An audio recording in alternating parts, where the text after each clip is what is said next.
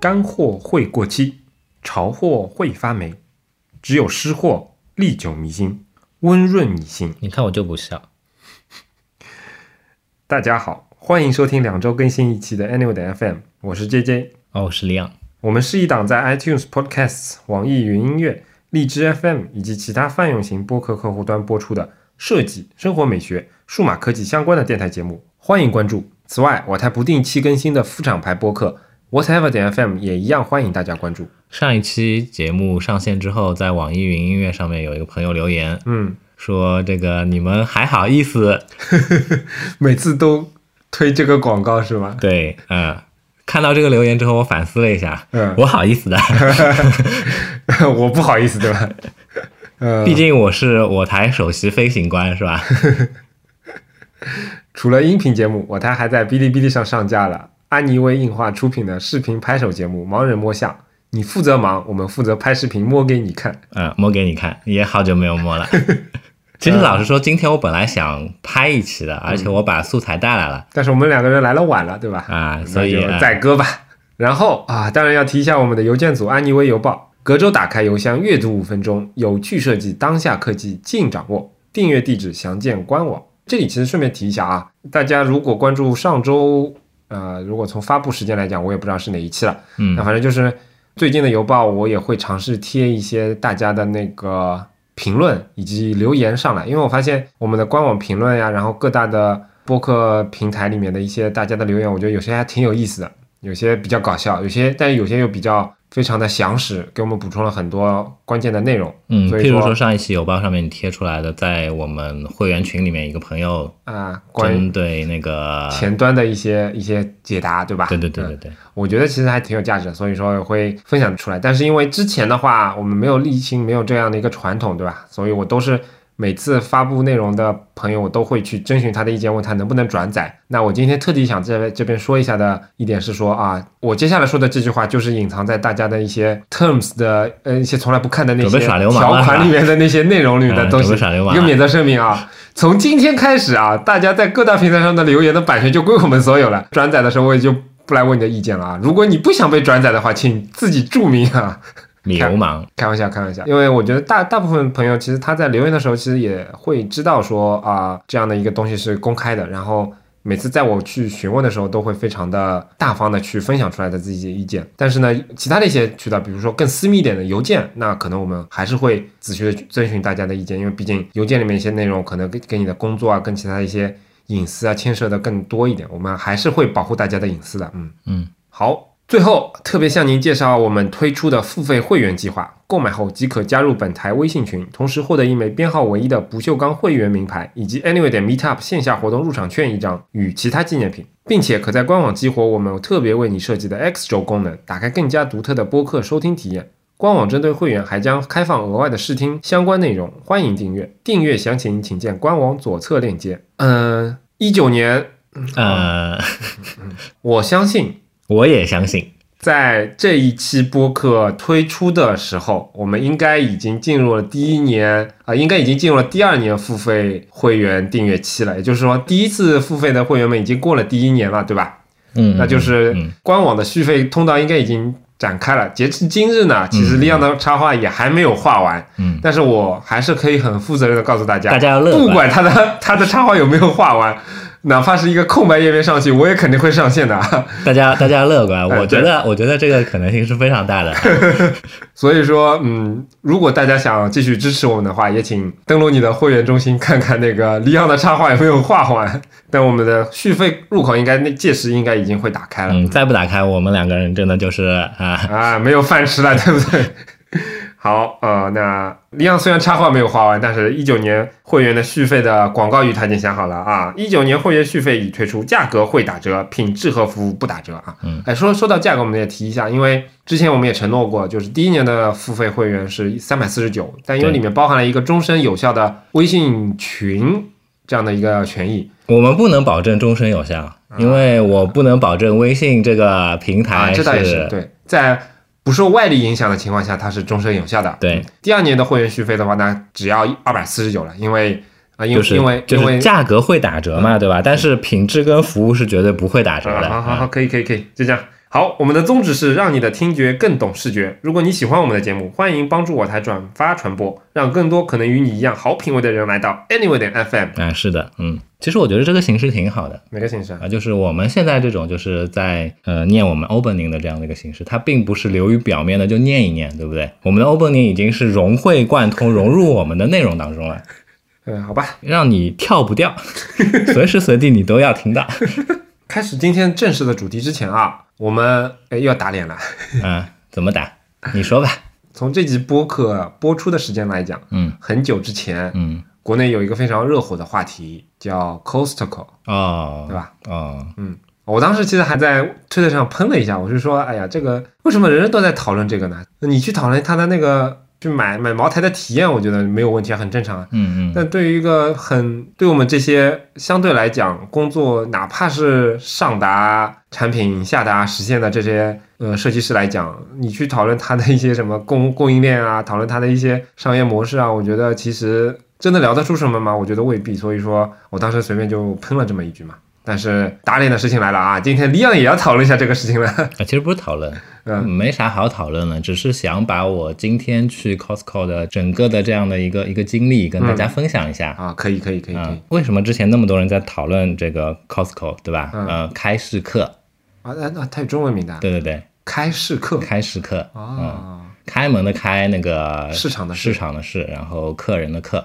啊，这这个到注册的下来啊，我觉得这个还挺因为因为我觉得开市客这个名字也没怎么好吧，好吧，anyway，嗯因为开市客它前不久，对吧？嗯嗯，前很久，我也不知道，我也不知道怎么说。从这一期节目发布的时间来讲，肯定是前很久了。就我们啊追热点的能力，终于能够达到那个在 Costco 那个嗯，火了两个月之后，终于开始聊了一下，是吧？对对对，它就落地到上海了嘛，对吧？然后在上海的一个相对来说比较偏的市中心的区，叫闵行区。闵行区还叫偏的市中心的区，嗯嗯嗯，闵行区好歹是个市中心区，嗯，这个我可以非常负责任的跟大家说啊。好哎，这个不重要，对吧？啊不重要不重要你如果是非这个上海市的生活的这个听众的话，其实你你就把它当做一个地名就可以了。它开在如果是中国的话，它相对于就在四川这个位置，差不多吧？啊，差差不多吧，我也不知道啊。嗯因为我对闵行区在上海的哪个位置，我其实不是有太 太深刻的概念。闵行区非常大，你知道吧？它对对对，跟它交界的其他市中心区其实挺多的。是的，嗯，嗯，反正就是在一个相对来说比较偏僻的地方就。不那么偏，但也不那么市中心的。哎，就说如果你要专程去一次的话，其实如果你不选择开车的话，嗯，我觉得还是挺麻烦的。这样类似的，比如说这种就是跨国的大超市或者说大卖场进上海的消息一下子火爆了，这样的情况，在我的印象当中是出现过好几次的。嗯，比如说呢，比如说最早的时候，一出莲花来上海啊，对对，然后什么家乐福来上海，嗯嗯。就当时都是类似的情况。但又老实说，那个时候我我人太小，最早家以前旁边有个一出莲花，嗯嗯。它确实进来的时候引起了整个社区的轰动。嗯，当时他还，我觉得啊，嗯，抱歉，我打断你了，但是我我我想先说一下你，说为什么呢？我没事，觉得，反正我经常打断你的。我觉得，我觉得当时，嗯当时这样的一个市场环境，嗯以及以及我们身所处的这样的一个社会的环境下面，这样的一个大卖场进到上海，嗯，然后它带来的一系列的就是这种购物上面的这个体验，嗯是我觉得是支撑得起那个火爆的。但是此时此刻在上海，然后在这么偏僻的一个地方开了一个 Costco，、嗯，我觉得不一样的吧？我觉得就是前段时间，那么网络上面充斥着那么多那么多关于他的这些这些消息，我觉得就没有那么让我觉得就是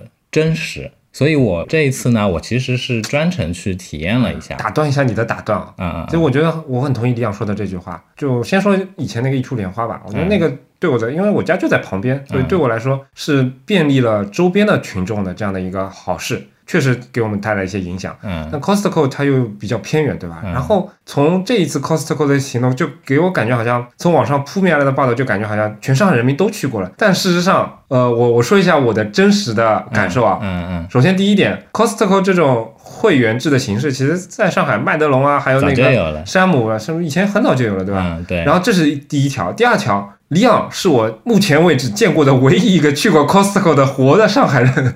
我身边的啊，嗯不管是那个老爸老妈这种年年龄段的，还是那个周边的同事，还是说三姑六婆这种这种亲对，戚？这这也是我我想要表这真的这真的是我见过的唯一一个活人。这是我想要刚才想要表达的一个、一个概念。我先我接着说啊，为什么当时比如说一出莲花进上海之后，我我表示它的一些购物的体验会让、会支撑得起它的那个火爆呢？打个比方，我举个例子，其实像杰杰说，哎，当年那个一出莲花是开在他家附近，他都是开在一些非常繁华的地段。哎，你先听我说完啊，你先听我说完。可能因为开在你家附近，所以你对他印象非常深刻。啊对但我可以跟你说，嗯，我家那个时候是住在离你家一江之隔的另外一个区的，嗯对不对？但是在那个区，甚至在附近其他几个区嗯的普通老百姓，其实对一出莲花的印象也是非常深刻的。啊为什么呢？因为当时他们他们有过这样的一个营销的行为免，费班车什么？免费班车，嗯对吧？他的免费班车四通八达，就那个时候，我记得应该有很多很多人还就是会蹭这种班车嘛，对吧？哎然后正好去去买菜啊，去什么的。我记得非常清楚，那个时候好像我还是是初中，嗯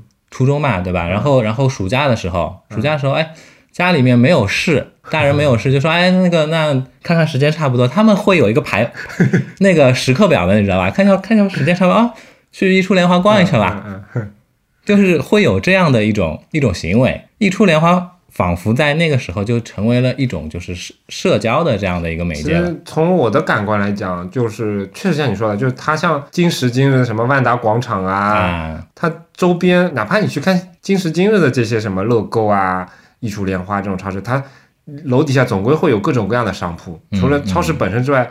它会吸引大量的人来，有一些儿童的设施啊，有一些那个卖卖一些什么很特别的这种东西啊，然后门口可能还会有一些大活动啊，大就是各种乱七八糟的事情，就是嗯有点像一个聚聚拢人气的这样的一个商对，圈这样的。而且而且你想，当年是九几年的时候，对不对？九九几年的时候，不要说不要说电商了，嗯对吧？互联网都嗯，对对对，互联网都没有进普通这个普通家庭，没有覆盖到普通家庭里面去，嗯所以那个时候，那个易初莲花的这一系列的这种几乎是你唯一买这种生活用品的这种，而且能能够能够以比较优惠的价格买到这些各种各样的商品的一个一个唯一的渠道。嗯，虽然我其实没有在农村生活过，但是通过各种小说啊、散文那种感觉，我就觉得小时候，就像你说的九十年代的时候去一趟易初莲花，应该就跟以前赶集这种情况很像了吧？呃，那可能是吧。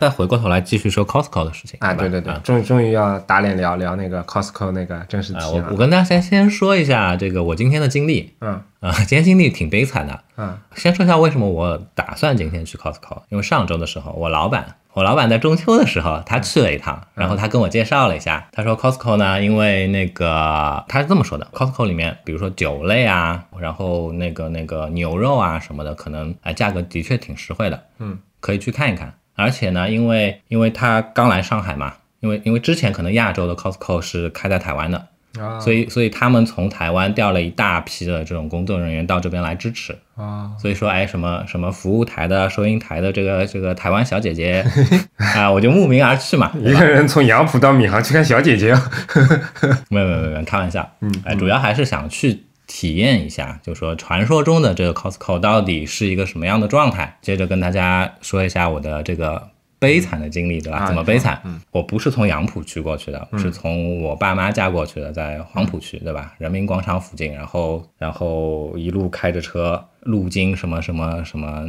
内环高架，嗯，南北高架，嘉闵高架，嗯嗯还有什么什么我就不记得了，对吧？整个去的这条路线上面堵车就堵了大概半个多小时，四十分钟。你从那边堵了四十分钟，这也不能怪 Costco 吧？还有一个，我没有说怪他，对吧嗯？我只我只是说这只是一个引子，啊，哎，就像每一个每一个小说一样，可能一开始发生的一些事情就已经注定了最后的那个悲惨的结果，对吧？为什么堵了四十分钟呢？去的路上就遇到两起车祸，我是两点多出发的，嗯，然后到 Costco 的时候开到他们附近的时候是三点四十分，啊，但是真的进了他的停车场，把车停下的时候，已经快四点半了。哦，因为这个 Costco 去的人的确挺多的，我也不知道为什么。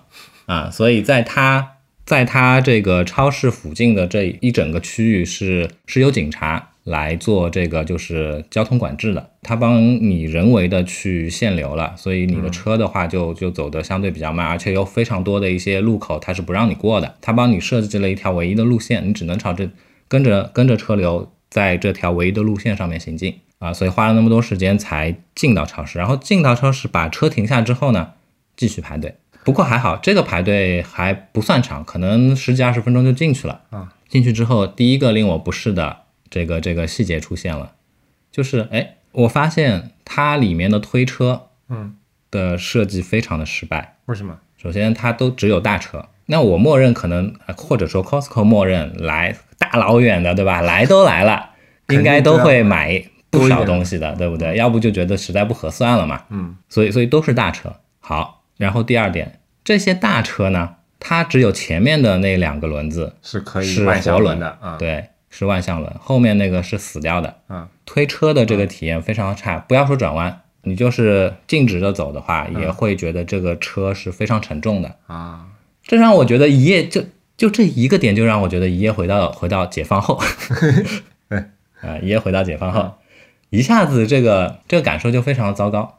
嗯，然后再提另外一点，整个卖场它只有一层，整个卖场里面没有没有一处厕所。这很正常呀，很多这种大卖场都是这样的呀。不不不不不不，我家的艺术联欢就没有啊。即便没有的话，厕所你要去厕所也是也是相对来说比较方便的。整个 Costco 嗯只有一个厕所，在什么地方呢？就是你你进场的时候，你从停车场进去的时候，它那边有一个小，也还有一个有一个中间的这样的一个空间，在这个空间里面有一对厕所，男厕所、女厕所，只有在那边。但是当你当你从停车场排队进去的时候呢，其实你是过不到那边去的。所以说，对，你要去上厕所的话，你就就必须走完整个流程，就是说你先进去，然后再出来才能去那边。而且去了之后你会发现，哇，天哪，因为只有一个厕所，所以非常的脏乱差，是吗？呃，踩都踩不进去，还是人多？人非常多，他们一定是设想到的人非常多的。嗯，但是我就是非常不能理解为什么整个男厕所只有两个坑。你是指尿坑还是指便坑？对对对尿坑都只有两个。对，嗯，上大号的只有一个。哇哦，嗯，女厕我就不知道了，但是我我进进厕所的时候，发现女厕那边排队也排得非常的长嘛，对吧？但女女厕排队长，这个是个老大难的现象。嗯，但是男厕所这么吝啬，这么大一个超市这么吝啬，我是头一次见到。嗯，我觉得你这些分享的挺有意思，这这些是我在所有公众号的文章里面都是看不到这种的。嗯，头一次见到，真的头一次不见到。过不过说句实话，超市它也有它的问题所在。就是举个例子，我家以前一处莲花那边嘛，最早的时候它其实厕所还挺方便的，外面一个，里面一个。嗯但后来据说是因为就是很多人都在厕所里面把那个超市里面买的那个鸡啊什么都偷吃完了，然后再摇摇摆摆从厕所里面走出来，然后厕所里面冲掉那个鸡骨头，所以说他把里面那个关掉了，只留外面一个，就导致了它的一个不方便。完了，对，你这么一说，我在想，又又会对又会对很多朋友这个加深一个上海人喜欢占小便宜的这样的一个印象了，对不对？我觉得这个怎么说呢？这这事情已经上升到不是小便宜了，这是一个道德上的问题。嗯所以我觉得这些有道德的问题的这些人，我觉得不管他是上海人还是不是上海人，嗯我觉得该鄙视是鄙视，我觉得很正常，没有嗯没有什么问题、啊。没错，没错，嗯没错。嗯，但是啊，嗯但是话话在话再回过头来说，即便没有这样一个东西，你该偷吃的人还是在偷吃。也这件，事情你是防不可防，避无可避的，嗯，对吧？好，嗯，接着说啊，接着说，尿完尿完了啊，我没尿我是出来才尿的，所以说你你想想啊，我开了一个多小一个半小时的车到了 Costco，嗯然后想哎，我想先找个厕所方便一下吧，嗯没找到，然后啊、忍着尿意，忍着尿意，强烈的尿意，先进超市了，没办法嘛，对吧？啊，入乡随俗，先进去了。进去之后发现，哎，啊，我推着车进去，推车刚才说过了，对吧？推着车进去，里面非常的乱，嗯。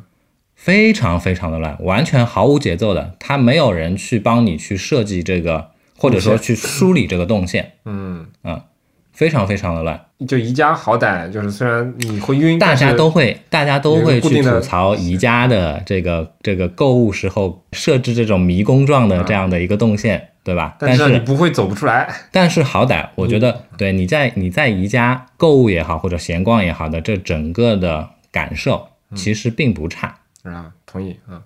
对吧？唯一差的时候是你比如说特地要找一个什么东西，你明确知道它在哪里，但是你就是走不到那个地方，可能会有点困扰。但是哎大部分的人来说，其实它的体验我觉得确实不会差。对嗯，无非就是动线过长，路径过长，它有一些捷径，但是那些捷径其实老实说并不那么的方便。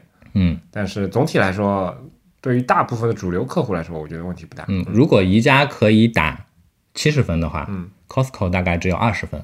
哦，这个玩意儿里面，我让我再一次感受到了，就是哎，我我念小学的时候，我妈带我去这个十六铺码头旁边的一个农贸市场嗯买东西的时候的这个场景，嗯，一模一样。哎，但是说到这个动线设计，其实我本来以以为 Costco 这种会好很多，因为但是你听我说啊，我觉得这是他设计过的，啊，是他的故意而为的行为，嗯以及刚才我们说到厕所的事情，都是他故意而为的。嗯我我接着说啊，它的卖场不是只有一个层面嘛？嗯呃，虽然乱，但是它的这个就是它商品的这个布置，什么地方卖什么东西，嗯，它是用了一种非常简单粗暴的形式，让你能够直观的知道的。因为它只有只有一层嘛，所以它的这个挑高会非常的高。嗯它会把比如说肉类、什么什么类、什么什么类的这种就是大的标签，帮你放在比较高的这样的一个位置，然后比较大的字体。所以说，即便下面乱成一锅粥，你还是能够大概知道，就是你想要买的东西在什么方向，然后就就推着那辆破车，缓慢的在这个杂乱无章的这个人流里面往那个方向走吧，对吧？我觉得他一定是设计过的，而且他完全想到了会是这样子。嗯但是对于他来说，可能是出于成本的考量，可能是出于一些什么什么别的方面的考量，他最后决定说就是要这样做。嗯然后再接着说，我特意去看了一下它的一些商品的这个售价。嗯，当然啊，我没看到茅台酒，因为一从停车场进来的排队的这个上面，它就在非常非常多的一些显眼的地方，已经拿这个 A4 纸贴在那边了。呃，茅台酒售，飞天茅台已售罄。啊、飞天茅台嗯啊、其他的茅台还是有的。哦，哎，这有什么差别？我完全不懂哎。呃，我也不是很懂，好像只有飞天茅台是真的茅台酒吧，我觉得。哦，这样的，因为其他叫茅台的，它可能仅仅只是茅台的茅台镇，或者说做茅台酒的那个酒厂出的另外一种酒。对吧啊，当然欢迎欢迎打我们脸，对吧？因为我对酒真的不是很了解啊。但反正就是网传最便宜的那些酒，其实买不到，是这个意思？不不不就是网传那个买了就是赚到的那个酒，你是买不到的。啊啊，所以其实这也是他们的一种营销手段，会不会？那这个我非常理解，对吧？我我早就知道，我肯定没有那个命去买买一瓶这个酒回来，对吧？买到就是赚到，买到就赚一倍，对吧？我我看了一下其他的一些商品，无论是水果还是肉类，前段时间有很多公众号都在说，就是很多上海的这个大爷大妈跑到 Costco 去抢猪肉嘛，对吧？啊、仿佛上海人吃不起猪肉一样，或者是吃不到猪肉一样。那我可以非常非常负责任告诉 Costco 的猪肉一点都不便宜，啊，啊、差不多也是三十多块钱，这个一斤的一个一个价钱，非常标准嘛，什么地方买都是这样子的。啊我对这个也没有概念。嗯，其他的东西我觉得也未必很便宜。嗯你在天猫超市或者你在你你在京东这些电商渠道上购买的话，我相信就就有差价的话，也就差一点点。嗯，而且还不用跑断腿，对吧？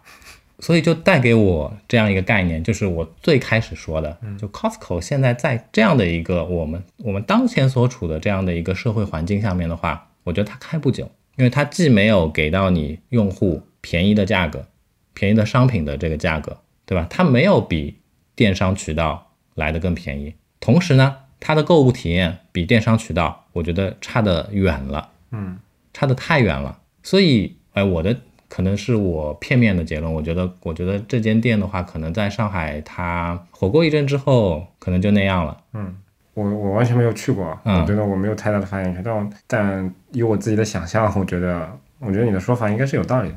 虽然上海人给经常给人家印象是贪小便宜的，对吧？嗯但是总体来说，我觉得某种程度上就是因为大家贪小便宜，所以大家会知道，就是这个东西，如果它真的买到就能赚到的东西，慢慢的不存在，或者它的火火劲过了之后，大家也会去算一笔账，就是这地方我过去成本有那么高，对吧？那些东西便宜的价格到底能便宜多少？大家买过几次知道了之后，那自然而然自己心里就会，我我我可能还想再举一个更加具呃稍微具体一些的这个例子，对吧？它里面的这个商品都是大大分量的。啊，这这好像网上都有说嘛，必须我其实我其实是有一些东西想要买的，但是看到一下子要买那么多，我就却了。为什么呢？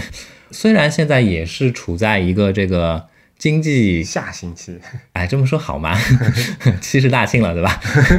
我们这期节目发布的时候，应该已经过了大庆了。啊，处在这个经济的这个转型期的这样的一个状态，对吧？嗯但是呢，哎，不像我们父母那辈的，我觉得我们大多数人都不像我们父辈、父母那辈的这种消费观念了，不会希望说我买这么多同类型的东西放在家里囤着，嗯，然后用个用个用个半年一年，嗯，好像这种商这种购买的行为会非常的少，所以在那边的话，我觉得嗯 就也挺乖的，我我以前本来也对于囤货这个事情不是很能理解，嗯。包括我们自己家里也没有这种概念，最多去个大超市买个一个礼拜的东西，然后可能一些呃洗洗衣粉啊这种，因为它本来用量就比较慢嘛，那可能多囤一点，我觉得也正常。嗯。但是自从比如说我家里有孩子之后，其实我开始有些了解，就是有些东西确实有这个囤的必要，因为它用量非常的快。比如说尿布这个东西，你其他的什么东西你一次买个十包，我觉得这个事情已经不可接受了。但是尿布这个东西，呃，就它用的真的非常的快，这个十包其实也很快就用完了。然后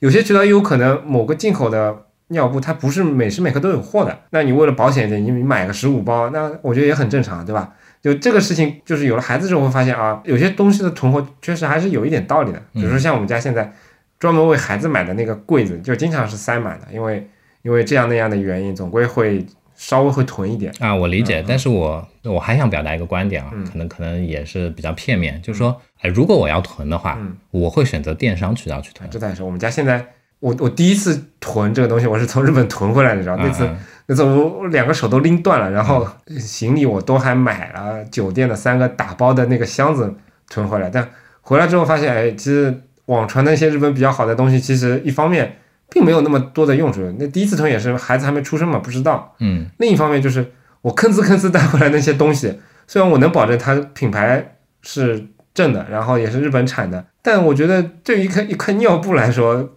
也就带四个小时的尿布来说，它这个正品不正品真的有那么重要吗？可能是可能是挺重要的，但是但但是我相信现在比较就是、呃从这个成本上来讲，我觉得完全没有这个必要性。比较国内比较大型的电商渠道，其实也我我觉得没有什么问题啊，我用了这么多年，我没觉得这他们的质量上有什么问题啊，那根本自己不用按了，这我有有何不可呢，对吧？这个价格贵个十块钱，又怎么样呢，对吧？嗯这这个事情，所以说到这里的话，我我想引用一个就是哎魔兽世界里面 魔兽世界里面非常有名的一句台词，对吧？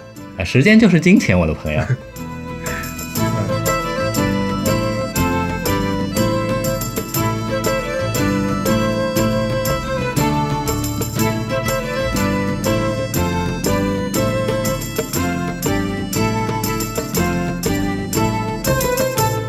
在一段魔兽的主题音乐之后，我们开始今天的正题啊。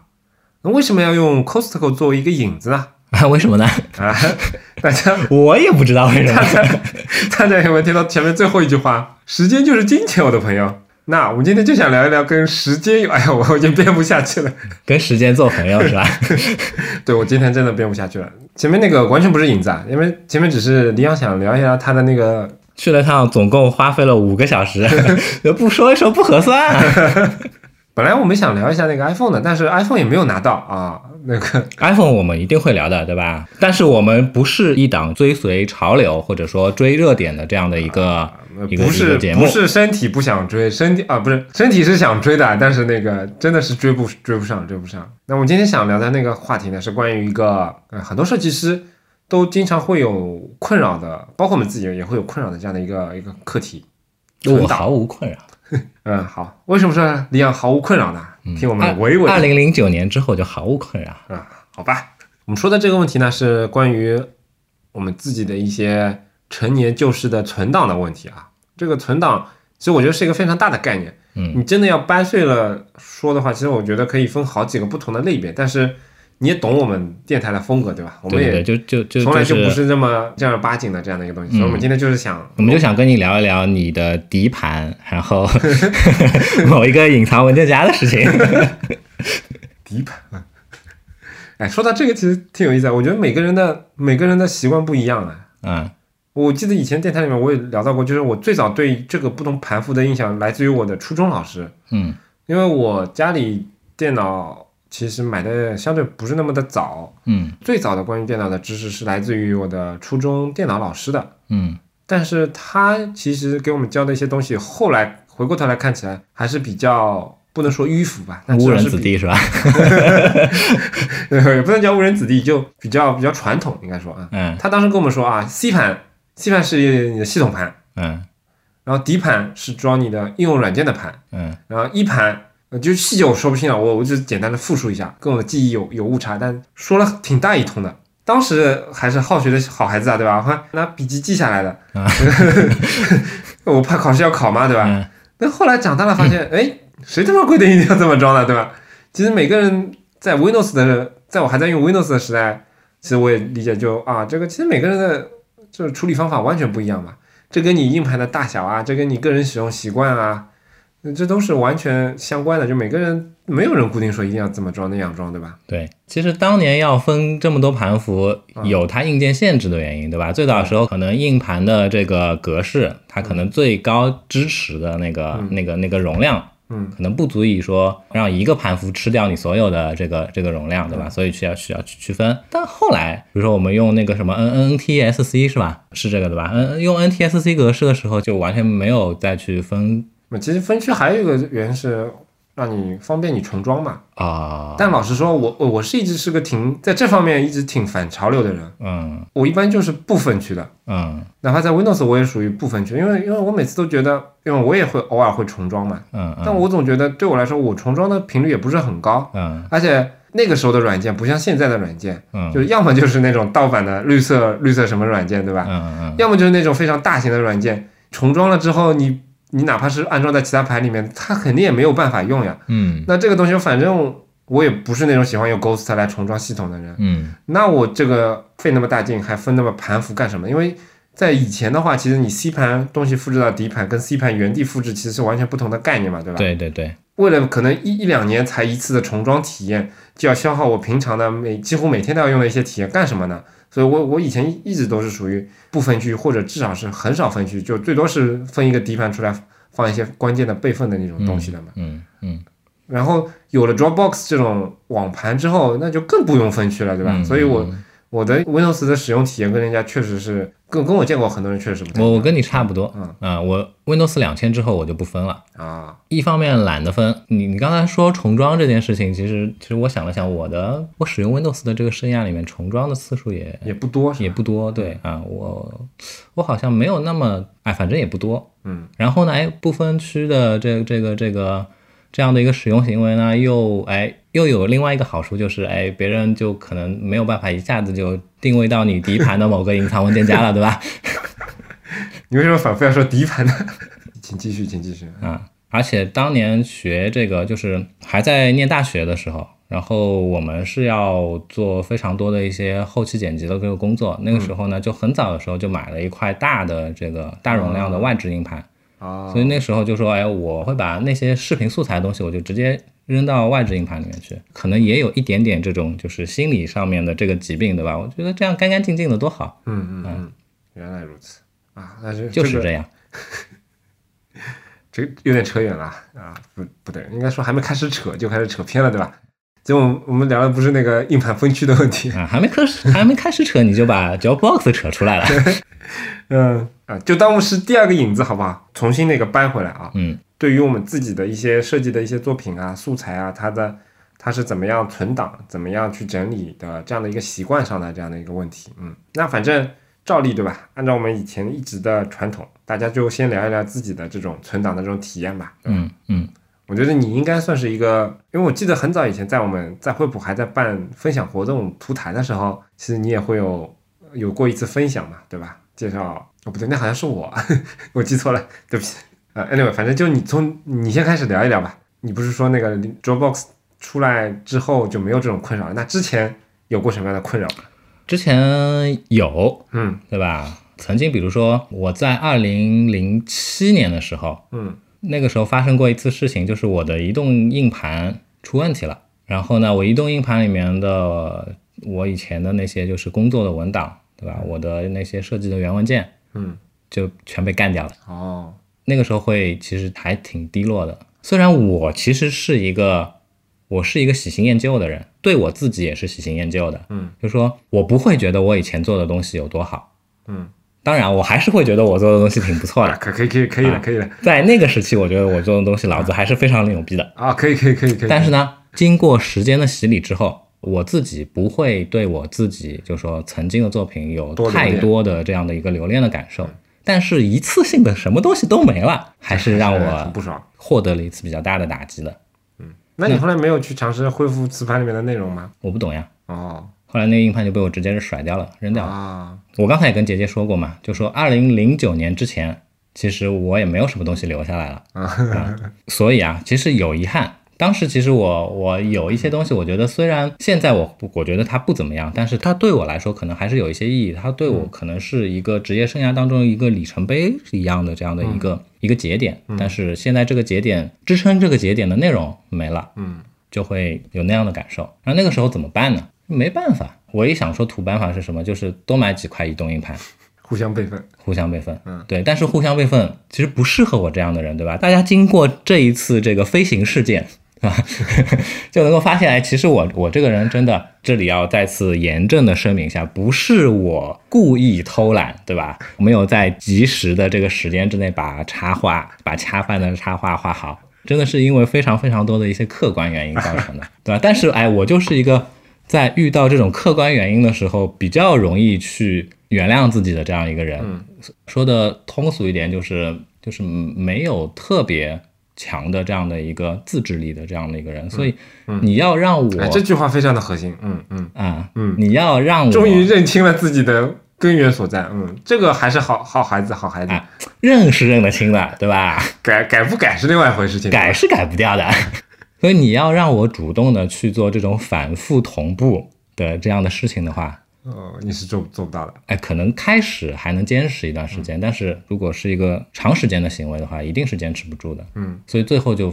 就就会发生说，哎呦，虽然我可能打比方说，我同时买了三块移动硬盘，嗯，但三块移动硬盘里面的这个进度是完全完全不一样的，就说这个行为其实也没有带给我我想要的嗯这样的一个结果。嗯嗯，你说到这些，我倒想到我以前的一些备份体验了。哎现在想想，其实还挺有意思的。嗯 Gmail 是几几年出现的？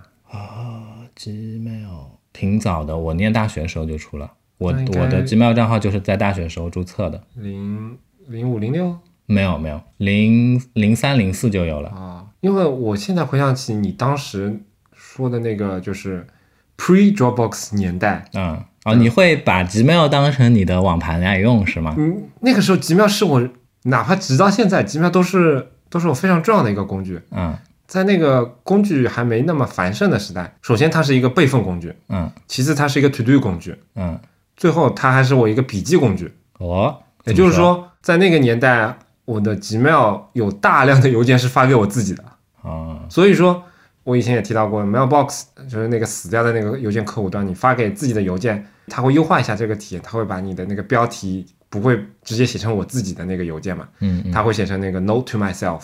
嗯，这体验说明他们的创始人或者他们的产品经理有跟你相似的经历。我以前还在知乎上看到一个问题说，这些邮箱为什么不屏蔽掉这些给自己发邮件的功能？这个功能很傻逼啊！一方面我是觉得，嗯，你就在你就在屏幕背后冷笑三声，说：“哎，小伙子太年轻。我倒没有这样想，我是想，一方面我是想，哎，难道我是一个很奇葩的人吗？”嗯另外一方面，我是从产品设计师的角度来讲，我觉得对他这个想法，我本来觉得很不可理解。对啊，一点都不奇葩。我们把这样的一同样的使用场景，从哪怕 Gmail 这个平台切换到微信去，你想想，场景奇葩吗？嗯，现在是不是每一个人都在用微信自己发一些东西给自己的账号呢？我不发，我发给叫文件助手的账号，但是他跟发给自己是等效的，我为什么发给自己而不发给文件助手？为什么呢？因为文件助手要搜索文件助手嗯打的这个关键字的步骤会多一些。啊发给我自己，我我只要打个 Leon，啊，也有道理。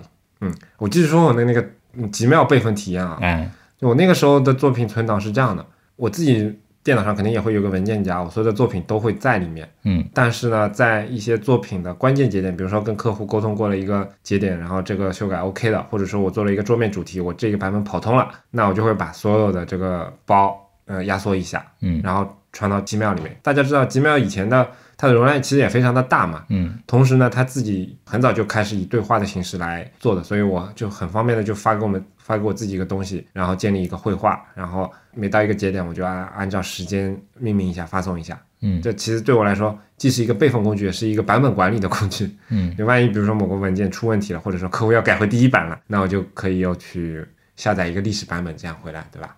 所以说它其实就是一个非常原始的人肉版本的那个网盘工具。高级，相对来讲，其实那个时候也在 Dropbox 之前，我印象当中其实还是有一些其他的一些网盘的，虽然不那么好用，但我觉得总比 Gmail 会好一点。嗯但为什么我会用这么奇葩的东西呢？因为确实 Gmail 那个时候是我生活的重心嘛，而是我数字世界的重心。其实就像现在的那个 GitHub 每一次 commit 一样，对吧？我下面还会有一些评论，就这次更新了一些什么东西啊，然后过程发生了什么啊，甚至我可以有些东西可以直接转发给客户啊什么的。就是这个过程相对来讲会，呃，因为它等于是我那个时候的一个微信的这样的一个操作系统，嗯，所以说我还是很很依赖 Gmail 这样的一个形式的啊。不过现在回想起来，这个过程其实是非常的痛苦，然后非常的非常的不自动化，而且非常的傻的。哎，那个时候是不是 Gmail 的容量已经跟 Google Docs 绑到一起了？Google Docs 没那么早出来的，我记得那个时候它的容量大小很有意思的，它是初始是给一 GB 嘛，对吧？我记得。嗯但是呢，在 那个 footer 上面会有一个不叫倒计时，一个时钟嘛，它应该是你每每一秒钟它都会送你一些容量，但然后它那个数字就会实时跳的，就看上去一点零零零零零几几几几那个那个大小，旁边展示你用了百分之多少，还挺有意思的。稍微岔开一点啊，嗯你能不能告诉大家你现在的这个 Gmail 占用的这个容量有多少？百分之六七十你想当中，跟我差不多。现在 Gmail 或者说 Google 的所有的这些就是免费的存储的这个容量，嗯，总量是十五个 G 嘛。我记得我现在好像也占用了大概六点几个 G 的样子。啊反正后来大家也知道了嘛，那个横空出世的一个屌炸天的软件，对吧？Dropbox 确实从 Dropbox 诞生之后，就整个的其实当摆年，放的形式就完全不一样了。其实当年就是 Dropbox 诞生的那个年代，嗯，呃，有另外一家跟它就是当年那个那个时候是并驾齐驱的产品或者公司，叫叫 Box。哎，对，就叫 Box。嗯，但我觉得他们还是面向的领域还是不一样的。Box 从一早开始就是其实更多针对企业用户的，我觉得。对，嗯嗯，但是现在呢，那现在 Box 还在吗？我都不知道。在哦，在，但是好像就但 Dropbox 活的也没没好好到哪儿去。我觉得 Dropbox 已经非常了不起了，嗯因为你看现在是。同类型的这个行业都是一些巨头在做，对吧？嗯但 Dropbox 至少它还它还活着，嗯，而且想想国内对吧？而且它的付费用户好像也不少。啊，因为说说回这 Dropbox 啊，我不知道大家以前存放文件的习惯是怎么样的。对我来说，我以前是挺遵守 Windows 那种规则的那些人。嗯比如说最早的时候，作为视觉设计师嘛，肯定要呃找很多图。Leon 他以前习惯用 Evernote 嘛，对吧？嗯然后我中段的时候也用过一段 Evernote，但是再早一点，大部分时间我就是很原始的那种手动的存文件夹的这种。然后这个文件夹我会按照 Windows 的习惯，哎，放到那个 My Pictures 里面，我的图片里面，对吧？然后其他的一些设计文档，我会发张很规矩的按照 Windows 的那个使用习惯放到哎我的文档里面。然后这样子的啊啊，我好吧，然后我的桌面就是一个暂存文档。嗯就是所有那个过程当中的一些东西可能会放到上面，然后可能定期会清理一下，然后最终的那些东西都会放到前面所述的那些文档里面，然后那个里文档里面可能会以文件夹的形式做一个大致的一个归类，就比如说图片里面按照比如说 UI 作品啊，然后图标作品啊，什么作品啊等等等再去分文件夹这样的。但是你前面这么经验的话，你是怎么样的呢？就我当年还在在本地去存这些这些网上找到的乱七八糟的这些用作以后参考的这些图片的时候，我的整个的这个保存的这个行为也是很混乱的，嗯对吧？我我无非就建一个文件夹，嗯建一个总的文件夹，嗯叫 Pictures，嗯然后下面的话我就不分了。啊，了解。我觉得就说当年在 Windows 上面，比如说我用浏览器去保存图片的话，整个保存的这个这个流程，嗯其实如果我还要再在下面再去分类的话，其实这个流程就很长了。嗯，打开之后，那个那个窗口你你要去你要去按照它的路径一个个给点下去，然后点保存。嗯，但是就像你说的，哎，可能我下一次看到另外一张另外的那张图片，它的主题跟那个不一样，我又要重新再去回到那个主题的路径去，嗯，所以我就我就很讨厌这样的一个过程。嗯，是的，是的，嗯，当年为什么用 Dropbox 呢？说错了，当年为什么用 Evernote 去存图呢？它反正就是 one place，对吧？对，一个是用标签来管理，一个是它跨平台，嗯，对吧？另外还有一个原因，标签这些当然都很重要，还有另外一个原因，当年我就可以直接从浏览器上面直接 biu，嗯，用鼠标把把我要的图片直接拖进去，嗯，这个操作这个行为，哎，这不就应该是这个有有 GUI 的时候的一个最正常不过的行为了嘛？嗯，为什么我们在有哎在在有 GUI 的时候还要去选路径呢？这个行为可能是我促使着我坚持至今还在用 Evernote 的一个非常重要的原因。嗯，然后那我继续说下去啊，哎，反正有了 Dropbox 之后，我就开始慢慢把所有的东西都迁移到它里面，然后作为一个唯一的文件夹的存放东西。也就是说，比如说像今天，假设我这个电脑电脑挂了，嗯那我可以一点不留恋的直接买一台新的电脑，然后装上梯子，嗯然后下载 Dropbox 客户端，然后慢慢的跟它的同步，同步回来之后，呃，肯定有些软件需要配置，但是基本上我所有吃饭的文件全部都在里面了，一个都不会少。嗯我不需要担心再有其他的一些地方里面还残存的一些什么东西。哎呀，这个东西丢了。对我来说，现在确实是这样。但现在有一个非常，我觉得非常困扰的一个问题啊，哎是有一个，当然这种情况我现在实际困难我没有遇到过，但是我觉得它是一个真实存在的一个困扰啊，你说说看呀。啊、就是说我的 Dropbox 的密码是在 One Password 里面。我的 One Password 的那个那个展存箱 在 Dropbox 里面，啊，对，你懂的，这是一个互相牵扯的一个问题。假设我真的来一台全新电脑，我现在真的 Dropbox 我都登录不进去，嗯 也就导致了我这个东西势必存在的，肯定通过哪个忘记密码的方式先把它给重置了，嗯才能可以把这个流程给继续下去。嗯多少存在的一些不安定的、不确定的因素，但除除此之外，大部分的绝大部分的文件还是能够保证它的那个嗯 OK 的情况的。嗯那你就是自己作嘛，对吧？那你为什么不去买个 One Password 的这个那个云是吧？对它在线的服务呢？贵啊！而且说实话，大到 Google 啊、Facebook 啊这种，小的这种东西，其实你要关于信不信任他们隐私这个问题，老实说，我已经从当年的哎默认全部信任他们，到今年的默认全不信任他们。说到这个，啊说到这个，我觉得我觉得挺好的，对吧？这这又是一个这个痛经问题。什么问题？嗯，其实这个问题前段时间我们的会员群里面也有讨论过，嗯对吧？怎么说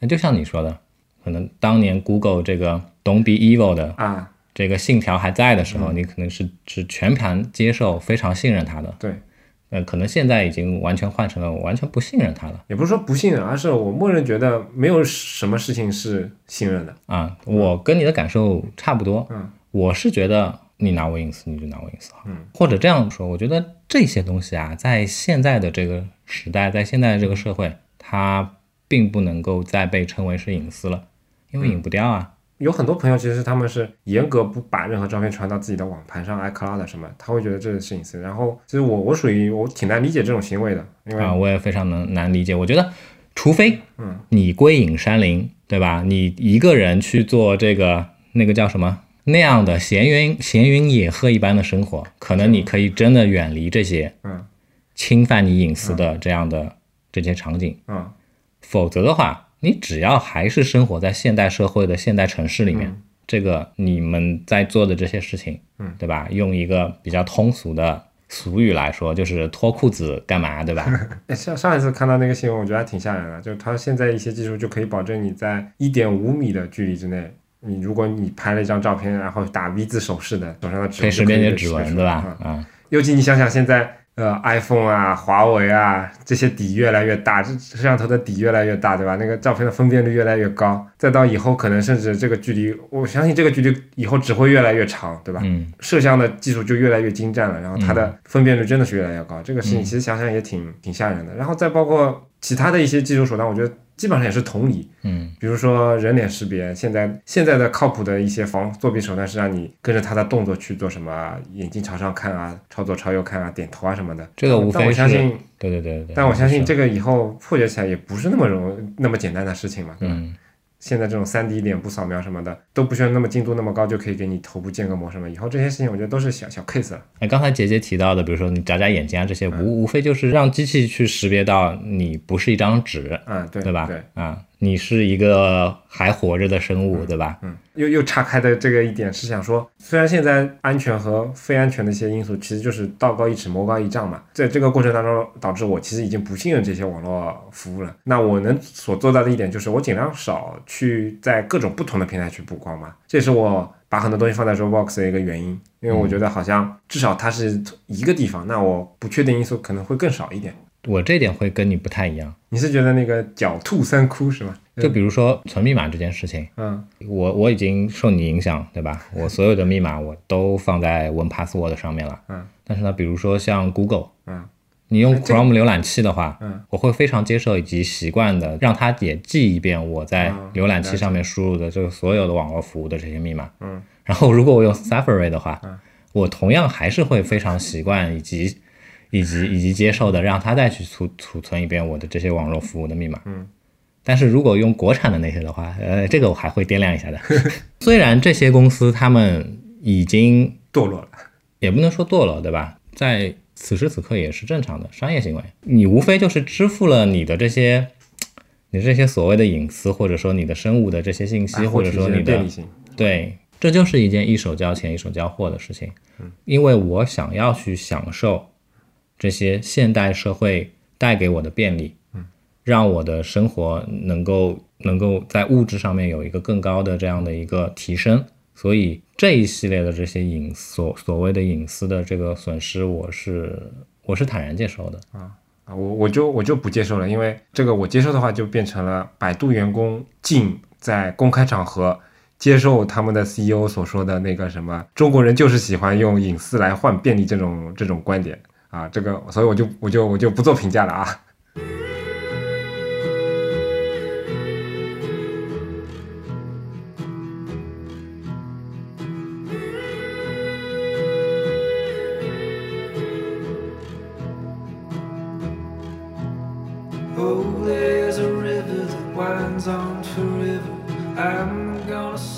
如果用那个时间轴来划分的话，前面我们其实聊的是 Dropbox 之前的时代，前 Dropbox 时代，对吧？嗯，前网盘时代，对对对，前网盘时代。那在后网盘时代，对我来说，这个过程其实现在也在这个阶段嘛，嗯其实是有一定延续性的。嗯啊，聊聊这个阶段我们的一些文件的存档问题啊。嗯嗯，我我所有的东西，嗯，你也是，你现在也是全部都在 Dropbox 里面了吗？呃，除了照片，跟他跟我一样啊。除了照片，因为因为照片前一段时间我还在推特上问了个问题，要不要去专门买一个网盘，比如说像这个 Google 的 Google Photos 还叫什么名字，同步一下你的照片是吧？来对把我现在本地大概六百多个 G 的照片都放到这个云上面去。嗯，为什么我想这么做啊？嗯，也是因为懒。也是因为想要去享受这种便利性，我设备挺多的，对吧？嗯 p c 也好啊，Mac 也好，手机也好，我我其实是非常希望说，我这我能够随时随地，我不用去，我不用去想，我能够随时随地就是拿起我现在手边的这个趁手的设备，然后就能够看到我想要看到的我自己的东西。嗯，那这样的话，就必须让这个东西是上云，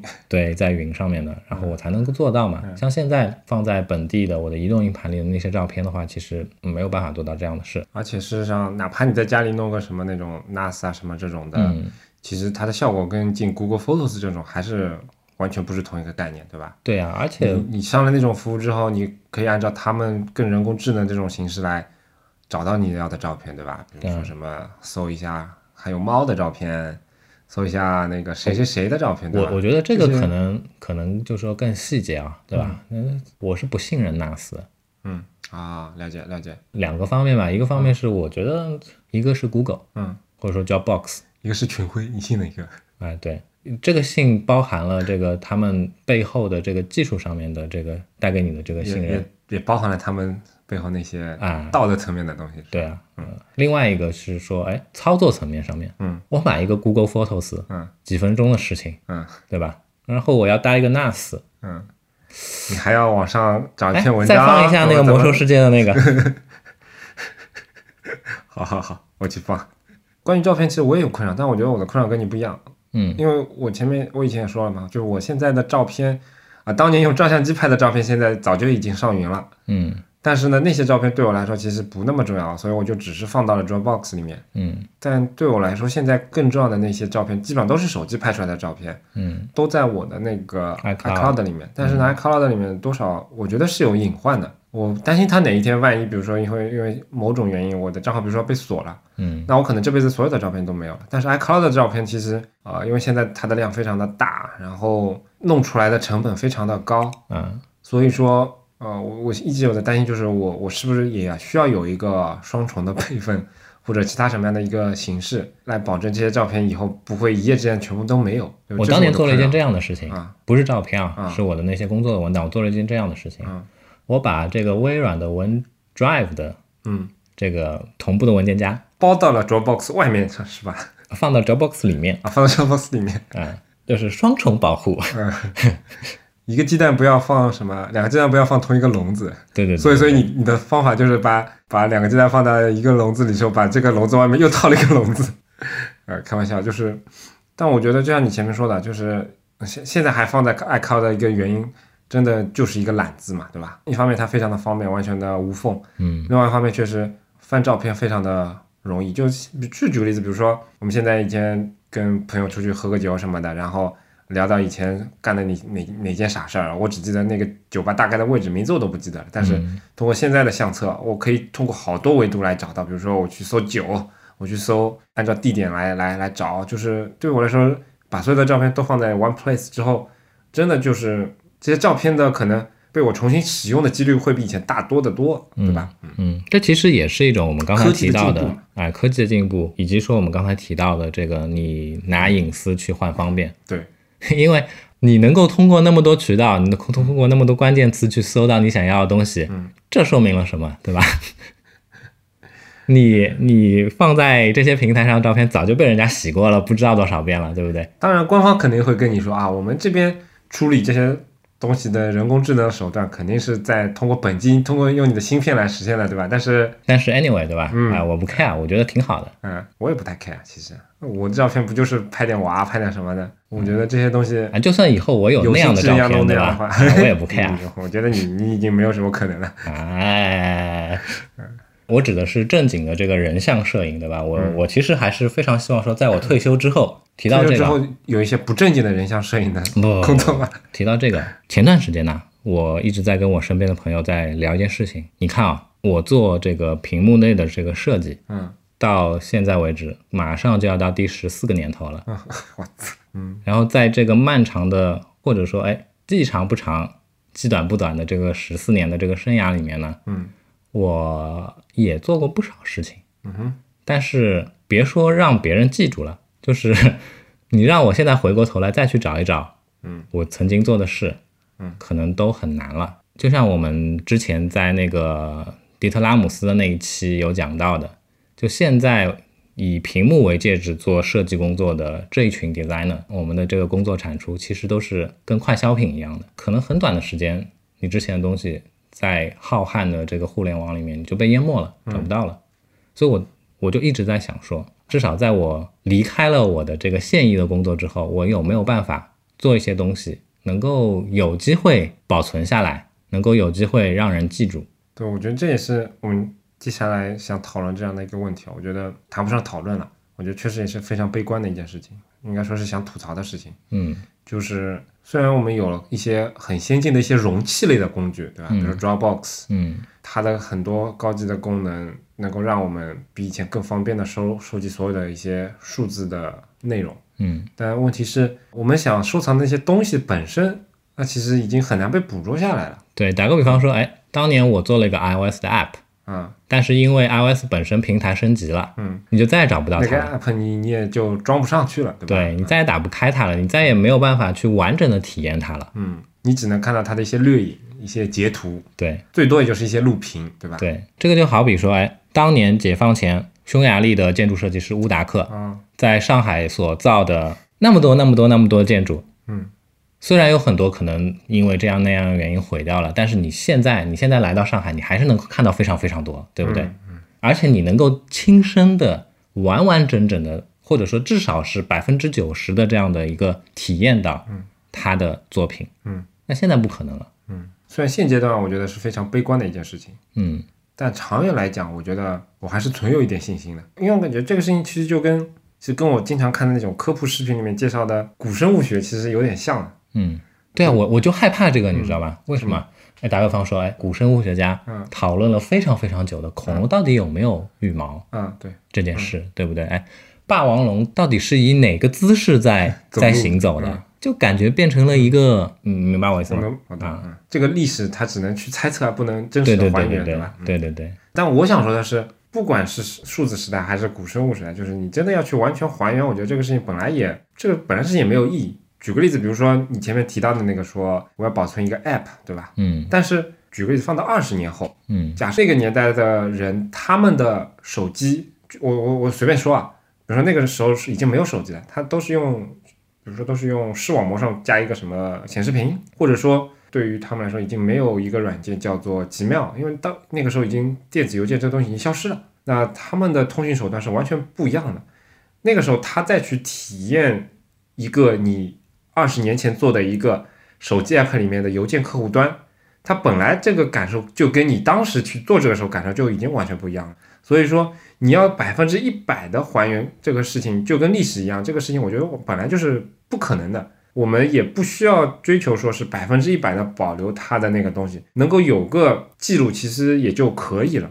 哎，我我我理解我理解，嗯其实我也没有说要百分之百的保留下来，只是说嗯只是说希望说别人想要去嗯看一看的时候，嗯嗯还是能够八九不离十的看到原先的那个、那个状态，而不是像我们现在去猜测恐龙有没有羽毛。其实我我我想举的那个古生物学的例子啊，我是说像你说的这个霸王龙有没有羽毛这种事情，其实这已经在古生物学里面已经是非常非常幸福的了。嗯。因为那个时代，那个地质时代，化石保留的那个量是非常非常大的，嗯。大到就是大家需要去猜测哪个东西，就是它的一个一个过程是怎么样的，所有的步骤都是非常完整的。但其实你去看它更早一些，或者说一些特殊时期的一个地质的化石的状况，就会发现当中有一些东西断代是非常厉害的。嗯比如说有一个阶段，它们的动物的形态它就是软体动物，它嗯没有骨头。嗯，所以说它必须得要在运气非常非常好的情况下，才会有化有一些石。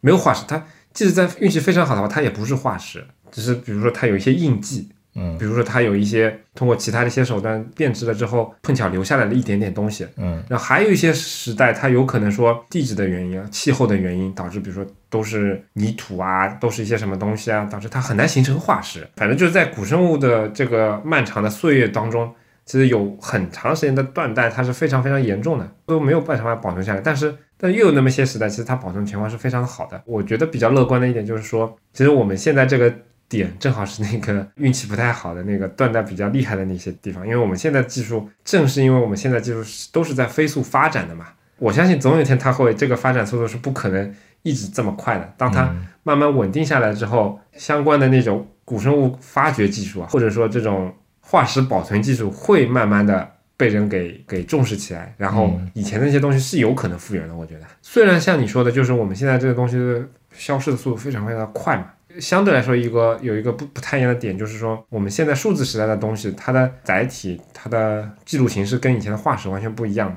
就当你真的要去刻意保存的时候啊，它的保存的方便程度其实要比化石要好很多的。嗯，对对，嗯反正我觉得我我还是比较乐观的。将来的某一天，可能还是会有人打开我们 Anyway 的 FM 的首页，然后来看看，哎，以前以前有两个傻逼在做这样一件很傻的事情，对吧？我还是比较乐观的。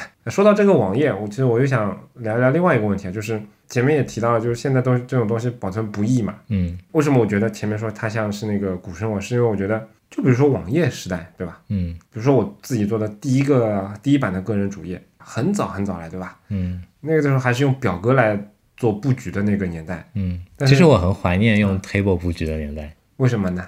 因为 Table 非常的简单易用，啊非常适合我这种出身的设计师。嗯，你这么说起来也有道理。虽然它本来是不太适合用在了布局的这样的一个工具，但是，我我给你举几个例子啊，嗯当年呃我要给我的老师嗯做一些汇报的东西，嗯哼然后通常的情况下面其实是需要去打开 Excel 的，嗯然后去在 Excel 上面拉表格，做一系列的这些内容的填充。嗯，但是我就不会用 Excel，那时候怎么办呢？我就 Dreamweaver 里面用 Table 自己去，硬核，查一个表格，对，就我觉得这样更方便对我来说。可以可以可以。反正我是想说，你像我当时做的第一个那个个人主页，嗯呃，我现在有时候偶尔翻开旧文件的时候，发现，诶，在现在的浏览器里面，它兼容性非常的好。那个时候的网站，你想也想得出来嘛？啊，我可以参贴个参考链接给大家看一看。尤其我做那个东西，它相对来讲是模拟一个桌面的一个操作系统的，就它没有什么自适应的。嗯相对来讲，它对布局的要求跟今天是完全不一样的。嗯，但是它在现在的浏览器里面打开，你会发现，哎，它居然还是没有什么问题的。这跟现在的这种情况确实是不太一样。现在很多那些技术，有可能你早一点的浏览器、晚一点的浏览器打开效果就完全不一样了，就像断代一样的。你说的这一点，就是我觉得就暗合我之后想做的事情。就你提到的，比如说你之前用 Table 布局的这个网页，拿到现代的这个浏览器这个环境上面来说，你也可以正常被打开，而且看到的也是跟当年差不离，对吧？所以我我当时就思来想去，最后得出了一个结论，就说，哎，如果以我现在的能力，嗯以我现在的能力范围，我想要去做一个能够有机会在之后还能够正常被人看到的作品的话，嗯能是什么类型的东西呢？啊，好好问题。我想做字，我感觉我们是不是花了整整一个小时来来做广告？你要做什么字？我想给我们 Anyway 点哎 FM 做一套字体。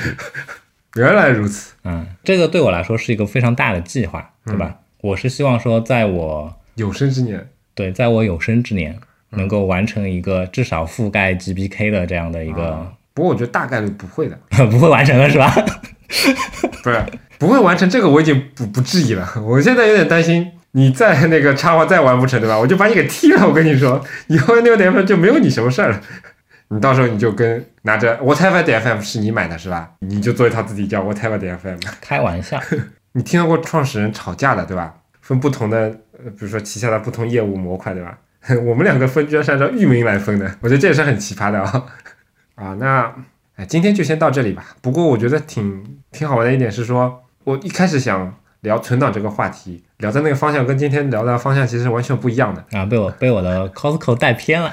而且呢，而且你懂的，就是今天也是一个我跟李阳是在比较晚上的时间来录这个，然后在经过了一天的，包括李阳是在 Costco 这边折磨了一天，对吧？然后我是带了小朋友带了一天，然后大家在思绪其实是非常慵懒的情况下，哎。就是窜的比较厉害啊，那不管怎么样，其实今天节目也可以作为一个抛砖引玉的一个一个内容吧。接下来可能会更深入的聊一聊，比如说你的设计文档存档的话，这个习惯，包括它更技术、更细节的一些问题。嗯，同时呢，也欢迎大家把这个作为一个抛砖引玉的一个一个话题，然后可以跟我们聊一聊你是怎么存档的。我们会聊的更细节的一些东西，譬如说你的你的文档本身的你的文档内的，嗯你的你的组织的这样的一个形式，包括其实有很多朋友都跟我提过一这样的一个需求，就是想想来跟我探讨一下，就是我的那些小片片是怎么在不借助任何第三方软件，但同时按照我自己的一些打标签啊，以及按照场景啊，按照人啊，按照一些特殊的体位啊来进行不同分类的这样的一个小片片存档归类体系。这里面其实有些东西是可以在设计作品里面有一些借鉴的，嗯。一键软什么秋是吧 呃，那 anyway，今天的节目就先到？Anyway number one，哎呦 我操！再不 ending 的话，可能我们又要又要被举报了啊！那感谢大家收听我们的节目。如果想要获得更好的收听体验，不妨尝试我台推出的付费会员计划，详情请见官网 anyway 点 fm 斜杠 member。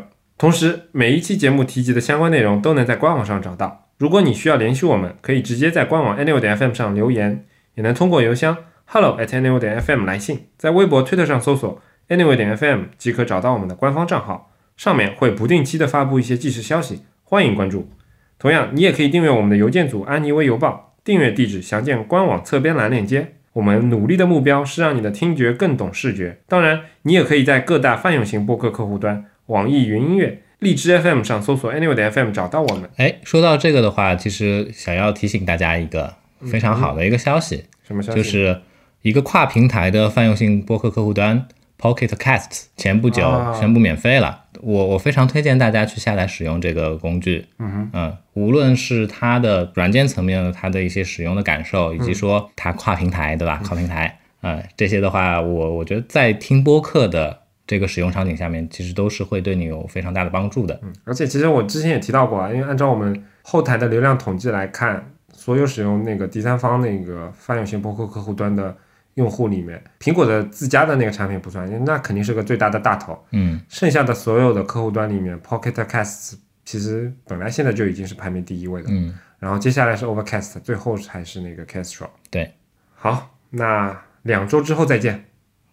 再见。